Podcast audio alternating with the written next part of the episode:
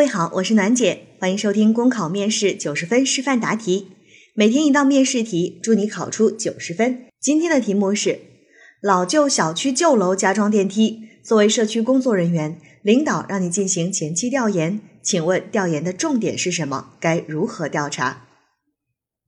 好，那么这样一道调研题呢，我们在前面的分析部分给大家讲三个点。第一个点就是这道题当中呢有两个问，第一个问的是调研的重点是什么，第二个问如何调查。那对于第一个问啊，会让大家比较懵啊，重点到底是什么呢？在这里要告诉大家的是，当问到你调研的重点的时候，其实我们要做的就是在答题过程当中要对这个事儿进行回应。意思是你在形式上必须要对“重点”这两个字进行回应，而在内容上呢，就是根据你的答题的内容进行具体的选择了。这是我要说的第一个点。第二个点，我要说的是，在这道题当中呢，你是有身份的人，不光是有身份证，你还是有身份的人。你的身份是社区的工作人员。那么我们在进行所有的调研的过程当中，所做的事情需要符合自己的身份。比如说呢，你作为一个社区的工作人员，其实你管的就是你所在的这个社区，或者是你可以去到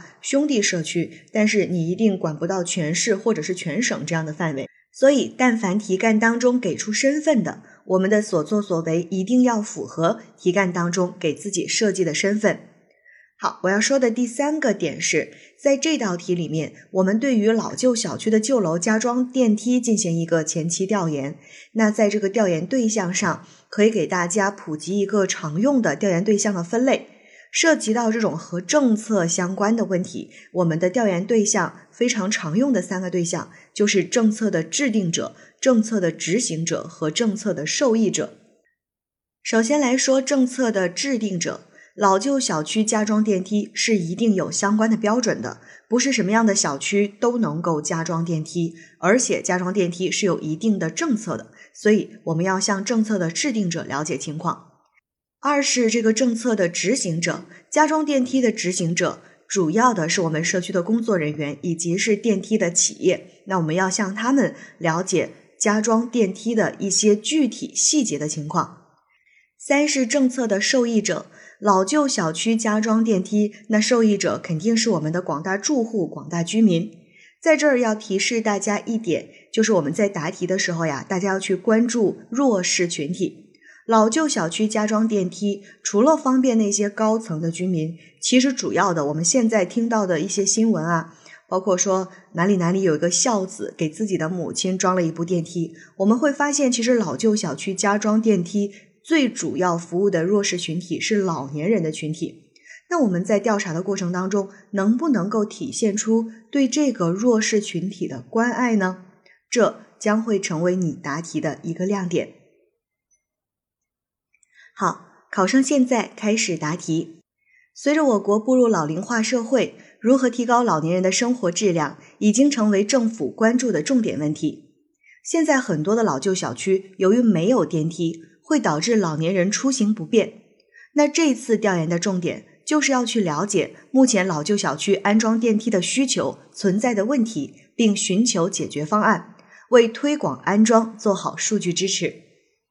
首先，我会做好调研前期的准备工作，一是了解辖区内老旧小区的分布情况，以便分组开展调查；二是，在老旧小区集中的地方开展宣传，公布调研时间和调研人员的照片。避免在入户调查的时候产生误会。三是对所有的工作人员进行培训，尤其是负责入户调查的同事，面对老年人的时候，讲解要细致大声，必要的时候呢，还要帮助他们填写调查问卷。其次，向多方了解情况，确保调研对象的广泛性。一、实地走访相关部门了解意见，包括城建部门、国家电网等。通过查阅资料了解老旧小区加装电梯的标准，通过访谈了解辖区内老旧小区的水电路网完善程度、增设电梯的可能性和可行性，是否有安装补贴政策等，同时借鉴成功的优秀改造经验。第二，去到当地有资质、有意向的电梯公司进行咨询，了解他们的建设方案、整体成本、安全性能、后期的维护维修方案等。多方对比，为下一步选择最优方案的推广安装做好准备。第三，充分的征求群众意见。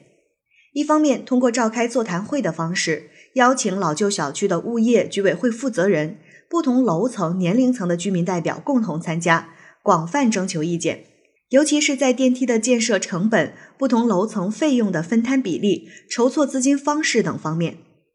另一方面，也会进入到小区发放问卷。除了通过二维码业主群发放电子问卷，还要走入老年人，特别是独居老人的家中入户调查，了解他们对加装电梯的需求、顾虑，需要政府帮助解决的问题等。最后，我会将以上的数据和信息进行汇总整理。除了文字以外，还可以用照片、视频、访谈记录等形式增加数据的说服力，